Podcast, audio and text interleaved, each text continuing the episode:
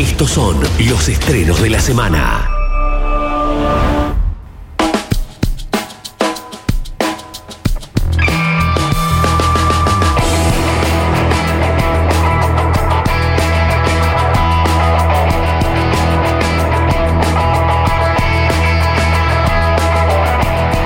Llegó la hora de meternos a hablar de los estrenos de la semana, las películas que llegaron este jueves para renovar la cartelera y tenemos para todos los gustos. ¿eh? Vamos a empezar primero con una película que venía siendo muy fogoneada, muy esperada, una película de terror que eh, muchos estaban esperando, ¿no? Estoy hablando de Scream 6. La sexta película de Scream llegó finalmente a traernos un nuevo capítulo de esta saga clásica de terror que nos cuenta la historia de los cuatro supervivientes de la, la película anterior, la Scream, que nosotros sabemos que es la 5, por más que simplemente se llame Scream, y que salió hace eh, un poquito de tiempo. Eh, bueno, justamente es una, una película que eh, trajo buenas repercusiones, ¿no? Una película que eh, generó un- una, o revitalizó, mejor dicho, la, la franquicia. Scream trajo una nueva generación uniéndose a la anterior, ¿no? Es medio como que los protagonistas originales le pasaban la, la posta a, a la nueva generación en esa quinta película y ahora ya directamente en la, en la 6 se la adueñan los nuevos protagonistas. Entre ellos, por ejemplo, la actriz Jenna Ortega, que eh, estuvo en la película anterior, está en esta también, que la hemos visto también eh, haciendo de Merlina en la serie de Netflix, entre otras eh, producciones que hemos visto recientemente, donde de repente ahora todo el mundo es fanático de, de Ortega, ¿no?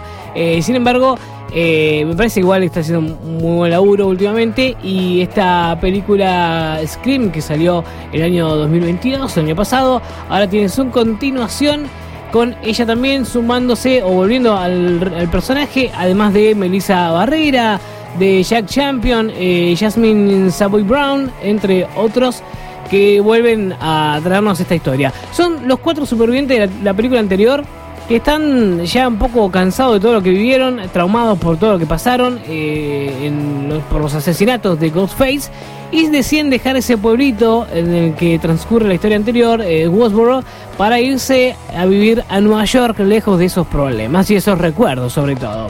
El tema es que en Nueva York empiezan a sentir que son seguidos y empiezan a ver eh, a- al Ghostface, este es este muñeco todo vestido de negro, encapuchado con la máscara blanca, por todos lados lo ven.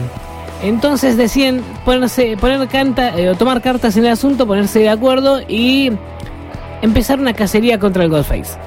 Vamos a ver si eso sale bien. eh, Para eso tenemos que ver la película. Pero Scream 6 llegó finalmente a la sala de los cines y está recibiendo muy buena crítica, te digo. No solo por parte de la crítica especializada, sino por los fanáticos que han ido a verla y que han gustado mucho esta película. Scream 6 ya la podés ver entonces en cartelera, la podés ir a ver al cine.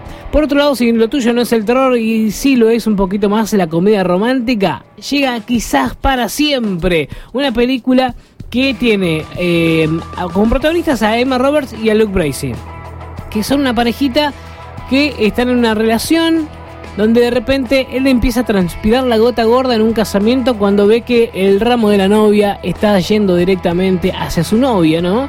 Y, y, eh, un amigo le dice, los próximos son ustedes. Y él le transpira la gota gorda, entonces impide que ese ramo llegue a su novia. Eh, esto genera algunos reproches, algunas discusiones y el ultimátum. Vamos a ver hacia dónde vamos. ¿Cuál es el futuro de esta pareja? Le dice ella. Y le dice, vamos a, a organizar una cena con tus padres y mis padres. ¿Quiénes son esos padres? Son Richard Gere, Susan Sarandon, Diane Keaton y William Macy. Un reparto estelar tiene esta película realmente. El tema es que ellos no se esperan que sus padres se conozcan tanto como en realidad se conocen. ¿No? Nadie sabe, por ejemplo, que el personaje, el, el papá de ella, tiene un amorío con la mamá de él, sin saber que sus hijos son pareja. Y la mamá de ella tiene un amorío con el papá de él. O sea, es una cosa de ida y vuelta y está todo en secreto, nadie sabe nada. De repente se asombran todos cuando se ven todos juntos ahí en esa cena familiar.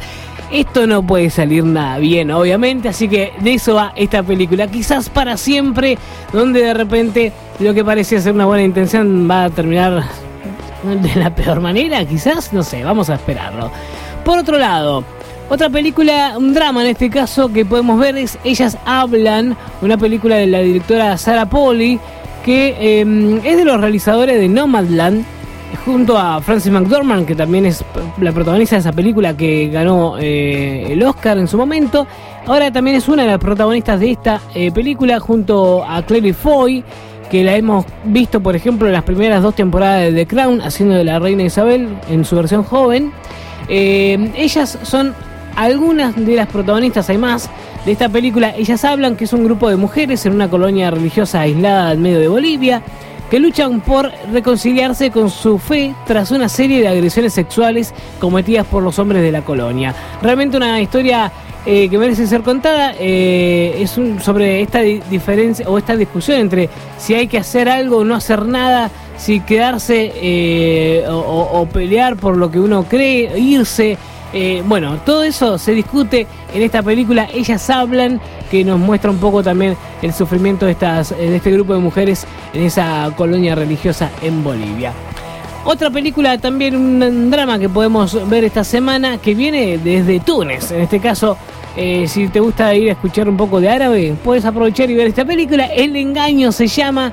Es un drama en el que em, unas vacaciones terminan mal el padre, un padre de familia con su hijo y su pareja deciden viajar eh, y de repente en el medio de la ruta quedan envueltos en un tiroteo y su hijo de 10 años recibe un disparo y está en riesgo de muerte.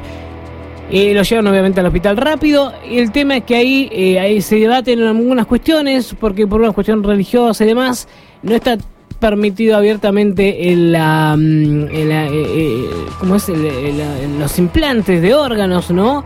El trasplante de órganos, mejor dicho, no está permitido y qué sé yo, no está bien visto, no sé qué. Eh, salvo que sean los padres, él decía hacerse todos los estudios para donar su órgano y ahí salta la ficha de algún secreto medio oculto que él no conocía, ¿no? Bueno, todo eso más o menos sospechamos por dónde va la cosa. Todo eso es el engaño, esta película que llega desde Túnez para traernos un poco de drama interesantísimo también, que ha sido nominada eh, en 2020 a los premios eh, César para mejor actuar a este protagonista. Eh, también tuvo una nominación en el Festival de, Venecia, en sección Horizonti, en el año 2019. Ya desde hace bastante la película, pero llega a los cines para nosotros esta semana y te lo estamos contando aquí en Luz, Cámara y Rock. Además, un reestreno tenemos también, ¿eh?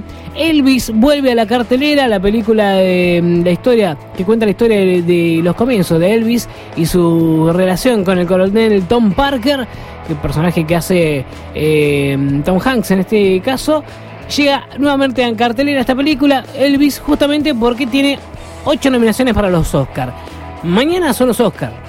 Así que la semana que viene vamos a tener todos los resultados y demás. Entonces, hace ya un par de semanas que en los cines argentinos y en de todo el mundo empezaron a mm, republicar o reestrenar eh, películas que están, nominadas. ¿sí? Hace un tiempo se reestrenó Argentina 1985, también eh, todo en todas partes al mismo tiempo. Eh, After Sun, ahora por ejemplo llegó el turno de Elvis, que llega nuevamente a cartelera porque tiene ocho nominaciones a los premios Oscar, entre ellas, por ejemplo, mejor película, mejor sonido, diseño de vestuario y fotografía. Así que habrá que esperar después el domingo a ver qué pasa con esto, pero por lo pronto llegó para verla nuevamente en pantalla grande.